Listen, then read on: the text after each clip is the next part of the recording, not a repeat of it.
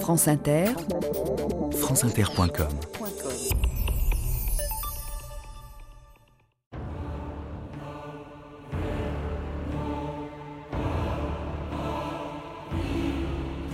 J'aurai la guerre avec la Russie pour des raisons auxquelles la volonté humaine est étrangère, car elle dérive de la nature des choses. Napoléon.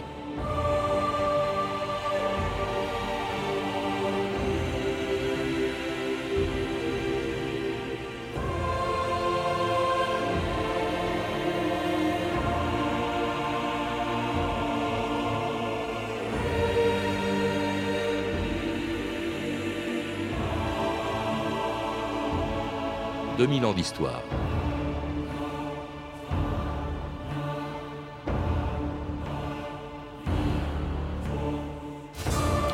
Lorsque le 9 mai 1812, Napoléon quitte Paris pour rejoindre l'armée qu'il a mobilisée à la frontière de la Russie, il ne doute pas un instant de l'issue de la guerre dans laquelle, une fois de plus, il va engager la France. Son empire est plus grand et plus puissant que jamais. Presque toute l'Europe occidentale est entre ses mains.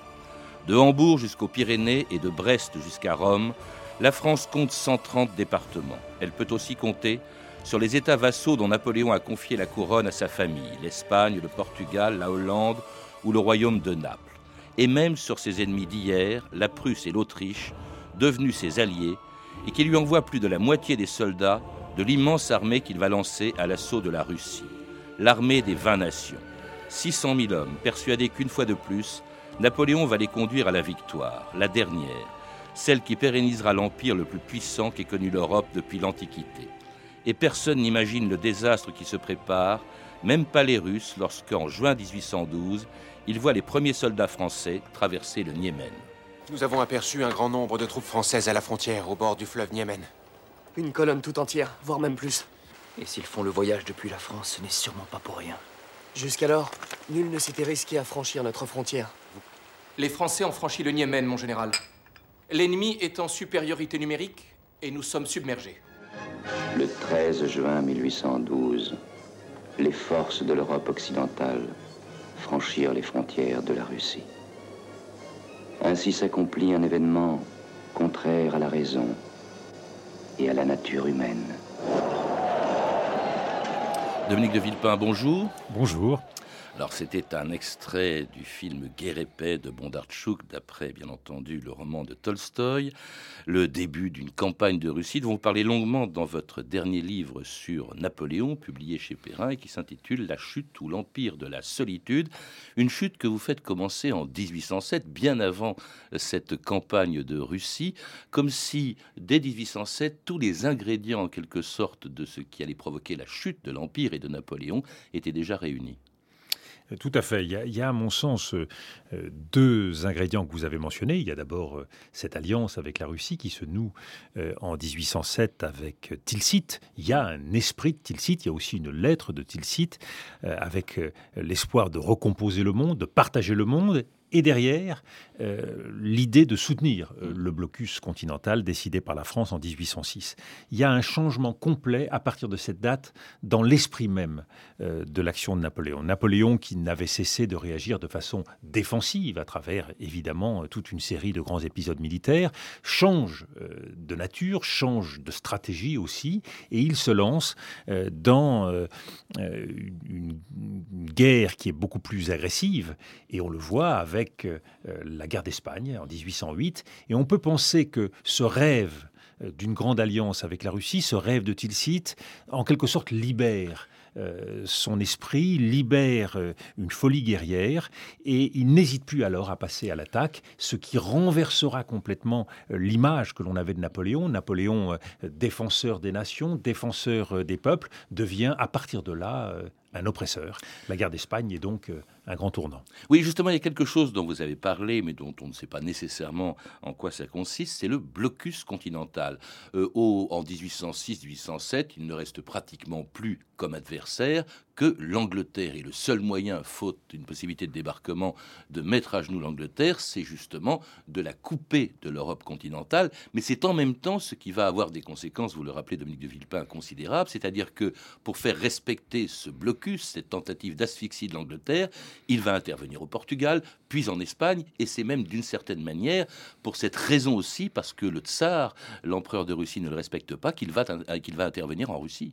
Oui, tout à fait, et, et c'est pas n'importe quel ennemi, l'Angleterre, c'est l'ennemi héréditaire de la France et, c'est bien évidemment l'objectif euh, de Napoléon que d'arriver à cerner euh, cette île. Il n'a pu conquérir l'Angleterre euh, par la mer, il va donc circonvenir l'Angleterre par la terre grâce justement à cette confrontation avec la Russie. Et peu à peu, la méfiance s'installe euh, avec Alexandre. Euh, c'est un processus très lent de dégradation à partir euh, de 1808 que l'on voit s'opérer jusqu'à l'oukase décidé par Alexandre en 1810 qui contrevient justement à l'esprit du blocus. Donc Alexandre revient sur cette participation au blocus, ce qui met en rage Napoléon parce que c'était pour lui véritablement la seule façon de mener combat contre l'Angleterre. Alexandre Ier, l'empereur donc de, de Russie. Il n'y a pas que les Russes qui essayent de s'affranchir de ce blocus et qui en souffrent. Il y a aussi les Français. Vous rappelez que la popularité de Napoléon chancelle malgré ses, ses victoires. Euh, eh bien, euh, il est de moins en moins populaire en France, où l'on souffre précisément des conséquences de ce blocus. Euh, vous avez raison. La, marche à la guerre connaît une étape très importante en 1810. 1810, c'est le moment de la crise économique qui frappe particulièrement la France, qui frappe les ports français. On souffre euh, de la difficulté de commercer avec les autres pays et, on ne trouve pas de, compensation suffisante euh, face euh, à ce blocus. C'est aussi le moment du mariage avec Marie-Louise et donc il y a là une attaque directe pour la Russie, même si Alexandre refusait de participer à ce mariage, puisqu'à un moment donné, Napoléon avait envisagé une alliance russe. Donc tous les éléments, autrichienne. Absolument. Tous les éléments se mettent donc peu à peu euh, en, marche pour aller à cette grande confrontation euh, avec euh, la Russie qui va complètement changer l'histoire de l'Empire. Et qui dérive, disait Napoléon, bien avant, deux ans avant, de la nature des choses. C'est une citation qu'on a entendue au début, que vous retrouvez dans votre livre, Dominique de Villepin. Et puis alors, il profite aussi, il est persuadé d'un succès, d'autant plus que tous les pays, à l'exception bien sûr de la Russie qui l'attaque et de l'Angleterre, eh bien, sont des alliés plus ou moins fiables, mais c'est la fait qui lui envoie des hommes, et c'est cette armée gigantesque, comme peut-être on en a rarement vu ou jamais vu encore dans, dans l'histoire de 600 000 hommes qu'on appelait l'armée des 20 nations. Il n'y a pas que des Français dans cette armée. Il n'y a pas que des Français, il y a même une majorité euh, de non-Français, mais il y a là déjà un piège, parce que avoir avec soi 30 euh, 000 Autrichiens, 20 000 euh, Prussiens, c'est ne pas avoir avec soi des alliés très, sûrs. Euh, d'autant qu'il ne mélange pas les différents corps, ce qui aurait été un moyen euh, de, garantir, en quelque sorte, de s'assurer euh, de la fidélité de ses troupes. Mais il y a un, élément important euh, sur le plan historique qui marque le retournement, la tension, c'est bien évidemment la Pologne. Euh, l'ambition de la Russie euh, sur la Pologne est, très grande. Il espère, Alexandre Ier espère obtenir, grâce à Colincourt, un traité qui interdira le rétablissement de cette Pologne qui menace, qui constitue une menace pour, pour la Russie. Et Napoléon désavouera Colincourt. Donc là, il y a un casus belli euh, euh, à partir de la Pologne extrêmement important qui marque la rupture totale de confiance entre les deux hommes. Et en juin 1812, donc, il entre en Russie et trouve en face de lui une armée quatre fois inférieure à la sienne. Selon les informations que nous avons, Bonaparte dispose d'une armée de 500 000 hommes. Jusqu'à présent, nous avons été incapables de l'arrêter. Actuellement, il progresse à l'intérieur de nos terres. L'herbe a poussé maintenant. Mon général Les chevaux doivent se nourrir, et eh oui. Mais à nous de faire en sorte qu'en dehors de l'herbe, il n'y ait pas un seul gramme de nourriture à consommer pour les Français ou leurs chevaux dans toute la Russie. Général Kutuzov, je vous nomme commandant suprême. Merci, Votre Impériale Majesté. Je ferai tout mon possible pour me montrer digne de l'honneur que vous venez de me faire et puisse Dieu nous protéger. Alors c'est ce que va faire Kutuzov, effectivement, profiter du seul atout dont disposent les Russes. C'est pas une armée très très importante, Dominique de Villepin, vous le rappelez, mais cet atout, c'est l'immensité qui va permettre aux Russes de reculer, d'échapper à tout affrontement direct avec un Napoléon qui est stratégiquement le meilleur général de, son temps. Euh, euh, Alexandre Ier, vous le dites, déclare si Napoléon fait la guerre, il faudra qu'il signe la paix sur le détroit de Bering. Autrement dit, nous avons des milliers de kilomètres derrière nous pour laisser au fond Napoléon tomber dans ce que vous appelez un piège. Oui, la, stratégie n'est peut-être pas euh, tout à fait claire euh, euh, dès le départ. Et, on voit que le tempérament des hommes a une place importante. Barclay Tully, qui commande cette armée russe. oui, général russe, d'origine écossaise, d'où son nom. choisit cette, cette dérobade. Mais c'est à la fois parce qu'il ne peut pas se confronter, faute d'avoir une armée équivalente. Donc au départ, c'est la nécessité qui fait loi. Et peu à peu, s'organise, s'esquisse ce qui va devenir alors une vraie stratégie de la terre brûlée, faire en sorte que Napoléon étire ses lignes, parce que Napoléon avait l'habitude de faire la guerre beaucoup plus près euh, de ses bases et avec une logistique qui donc pouvait suivre plus facilement. À partir du moment où il s'étire de ses lignes, à partir du moment où il a du mal à ravitailler ses troupes, à partir du moment où ses troupes ne trouvent plus le ravitaillement sur place espéré, eh bien les choses deviennent plus difficiles. Et quand on égrène les batailles, euh, qu'il s'agisse de Vilno, Vitebsk, Smolensk, Borodino, on se rend compte que cette armée a de plus en plus de difficultés. Et elle est confronté dès le départ aussi à, des à, de, grandes euh, difficultés climatiques qui euh, tuent les chevaux, euh, rend la vie extrêmement difficile pour les soldats. Donc cette armée souffre beaucoup plus qu'elle n'avait l'habitude de souffrir. Et elle déserte. On croit toujours que c'est à la fin, dans la fameuse retraite dont nous parlerons, que les désertions ont été considérables. Dès le début, dès l'entrée de Napoléon en Russie et jusqu'à Moscou, les désertions sont massives. Vous le rappelez, Dominique de Villepin Absolument, extrêmement nombreuses. Ça tient sans doute à la composition de cette armée euh, qui est moins fidélisée euh, que dans les précédentes campagnes. Ça tient aussi euh, au commandement qui exerce peut-être une moins grande autorité sur ses troupes. Enfin, tous ces éléments se conjuguent pour rendre cette guerre extraordinairement troublante pour cette armée qui cherche l'ennemi et qui ne le trouve pas. Et Napoléon enrage de quêter ainsi l'adversaire qui n'est pas au rendez-vous. Alors, sauf le 7 septembre 1812, hein, la plus grande bataille de cette campagne, tout près d'une ville où les Russes vont pour une fois tenter d'arrêter la marche de Napoléon vers Moscou. Comment s'appelle ce village? Borodino. Un nom sans grande importance aujourd'hui, mais qui demain restera sur les lèvres de tout le monde. Kutuzov a décidé de déployer nos troupes ici. C'est notre toute dernière chance de réussir à empêcher les Français d'atteindre et d'entrer dans Moscou. Soldats, voilà la bataille que vous avez tant désirée. Conduisez-vous comme à Austerlitz, à Friedland, à Vitebsk, à Smolensk, et que la postérité la plus reculée cite avec orgueil votre conduite dans cette journée. Que l'on dise de vous, il était à cette grande bataille sous les murs de Moscou. C'était une des déclarations de Napoléon à cette armée à la veille de cette bataille de Borodino, qu'en France on appelle la bataille de la Moscova, Dominique de Villepin, et une bataille que les deux adversaires considèrent comme un succès, alors qu'elle était un désastre pour les deux. Les pertes ont été considérables. Oui, mais Kutuzov a l'intelligence euh, très vite de comprendre euh, la supériorité qu'il a acquis à travers cette bataille. C'est-à-dire qu'une fois de plus, euh, Napoléon a mené un combat, un combat frontal, direct cette fois-ci, mais il réussit à sauver ce qu'il y a euh, à sauver euh, de son armée. Et cette dérobade fait que euh, la victoire de, Napoléon ne se termine pas véritablement par une victoire, puisque une partie des effectifs réussissent à échapper au champ de bataille. Donc, là encore, c'est une victoire à la Pyrrhus, et on est toujours dans cette séquence de la campagne de Russie où l'adversaire s'enfuit, l'adversaire parvient à reconstituer ses forces par rapport à un Napoléon qui est en permanence euh, soucieux euh, de marquer euh, son avantage sur le terrain, mais qui ne trouve pas l'occasion de le faire de façon définitive. Et l'arrivée à Moscou confirme une fois de plus cette dérobade, qui est alors là le choix de Kutuzov à partir de Smolensk. Il y a changement euh, dans l'organisation de l'armée russe, puisque c'est Kutuzov qui prend véritablement les rênes de cette armée. Euh, Barclay Tolly avait fait l'objet de beaucoup de critiques et beaucoup de contestations.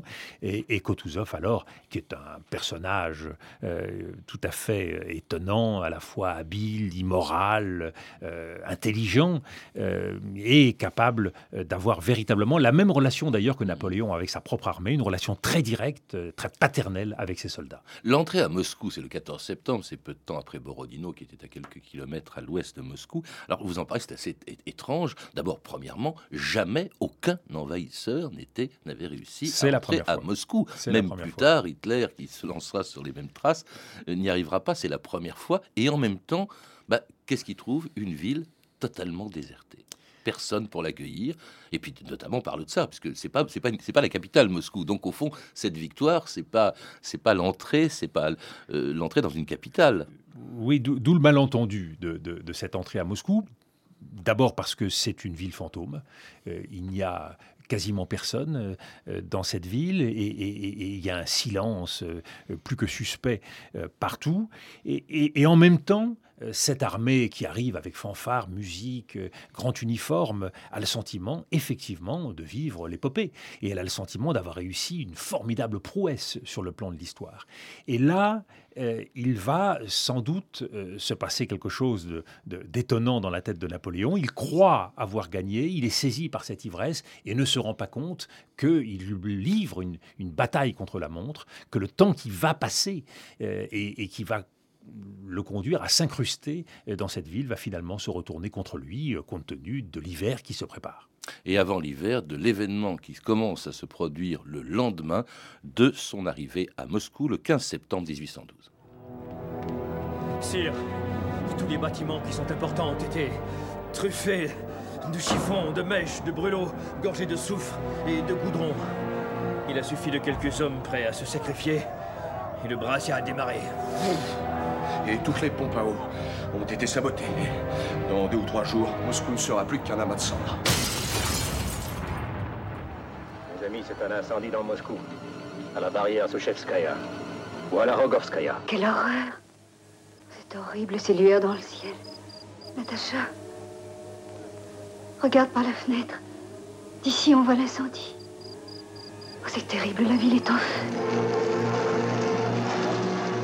Et c'était un autre extrait de Guerre épée de Bondarchuk, hein, euh, avec cet incendie de Moscou qui en est un des moments les plus extraordinaires. Alors, ce qui est extraordinaire, c'est que euh, on s'est demandé pendant un certain temps qui en était responsable. Les Russes ont dit que c'était les Français. Ça fait partie des, des grandes énigmes de l'histoire, mais tout indique que ce ne sont pas les Français. Quel, intérêt aurait-il eu à euh, mettre le feu à, cette ville alors qu'ils euh, doivent se ravitailler, alors qu'ils doivent euh, se refaire, ce qui implique de nourrir des chevaux, de nourrir une population importante, 100 000 soldats.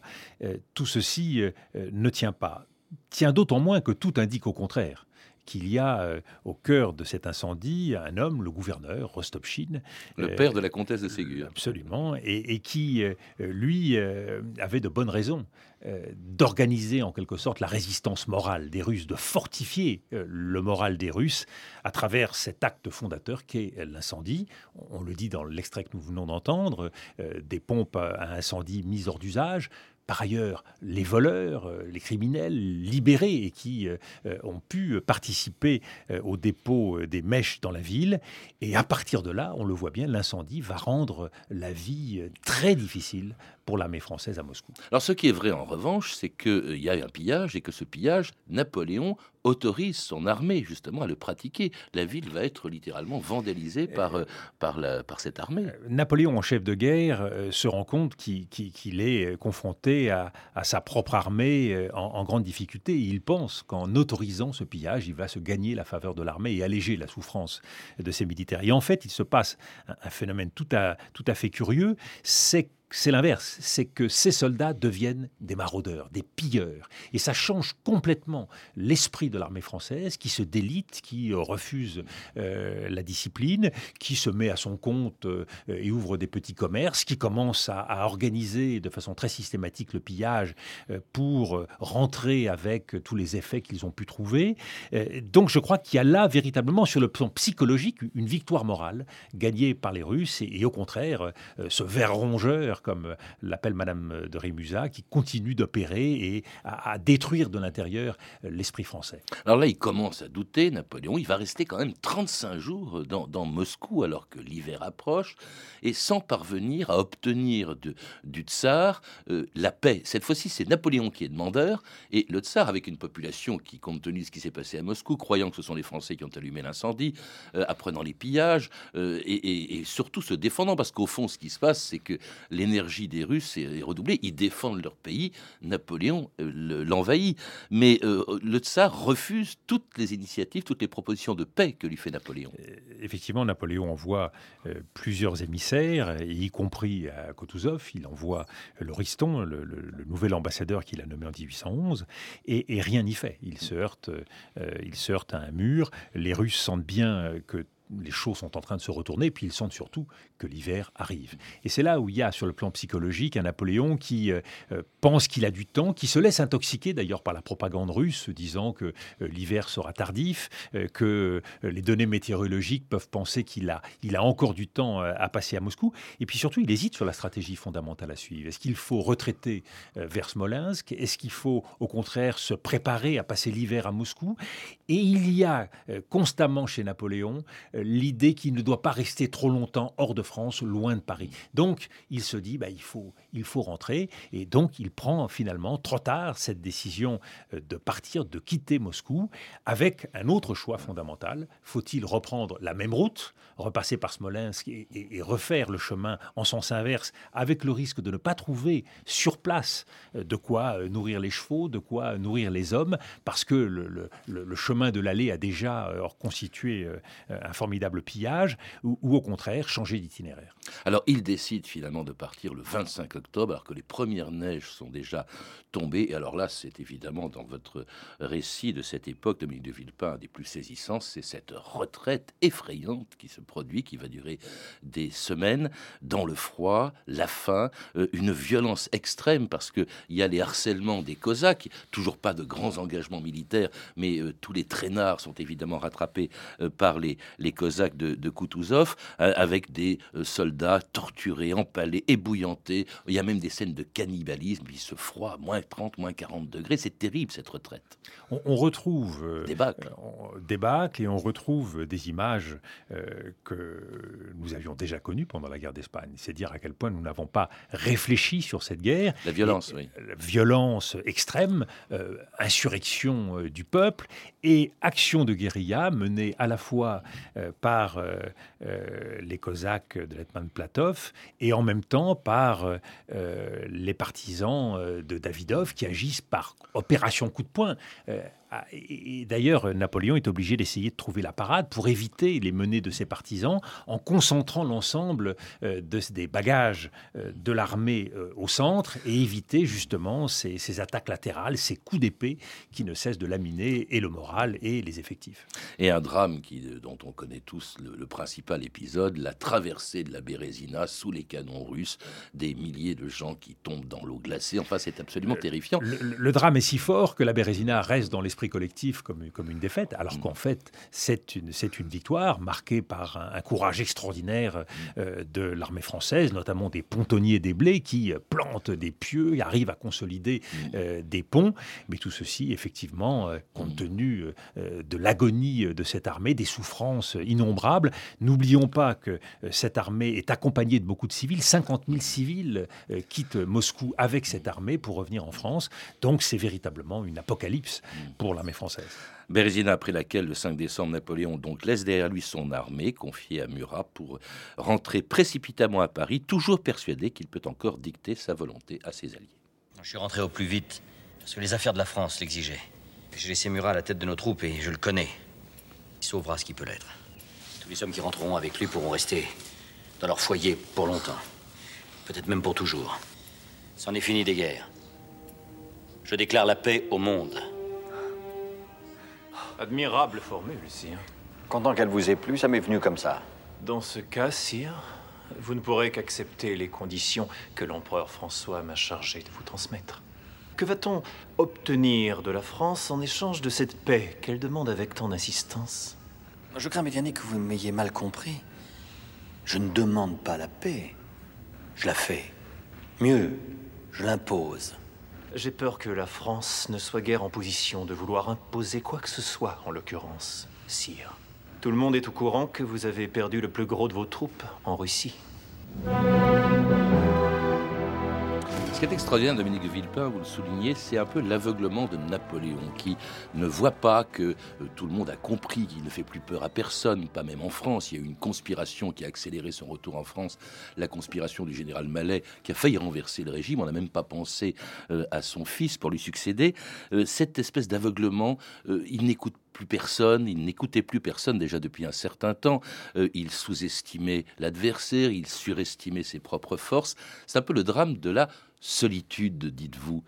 D'ailleurs, c'est le titre de votre livre, La chute ou l'empire de la solitude. C'est la solitude, c'est l'enfermement, euh, ce qui ne l'empêche pas d'avoir des, conversations passionnantes avec toutes sortes d'interlocuteurs, et en particulier dans cette période-là avec Colincourt, puisque la retraite en traîneau avec Colincourt, mm. euh, qui marque euh, le retour précipité vers Paris, révèle un nouvel empereur. Un empereur qui tombe d'une certaine façon du mauvais côté, du côté de la conservation, du côté de la contre-révolution. Il veut préserver l'alliance avec l'Autriche, donc il défend il défend euh, une légitimité royale, impériale. Euh, il sous-estime euh, l'échec qu'il connaît dans la défense de l'idée de nation. Il aurait pu reprendre la tête d'une France révolutionnaire qui aurait pu remener combat. Mais en fait, il, se met au service de l'Europe des rois et, ce choix-là va lui être fatal parce que sa légitimité va continuer de s'effilocher au fil des jours et des semaines. Alors évidemment, l'Autriche et la Prusse euh, l'abandonne, se retrouve aux côtés des Russes, euh, rentre en France, impose à Napoléon une abdication euh, en avril 1814.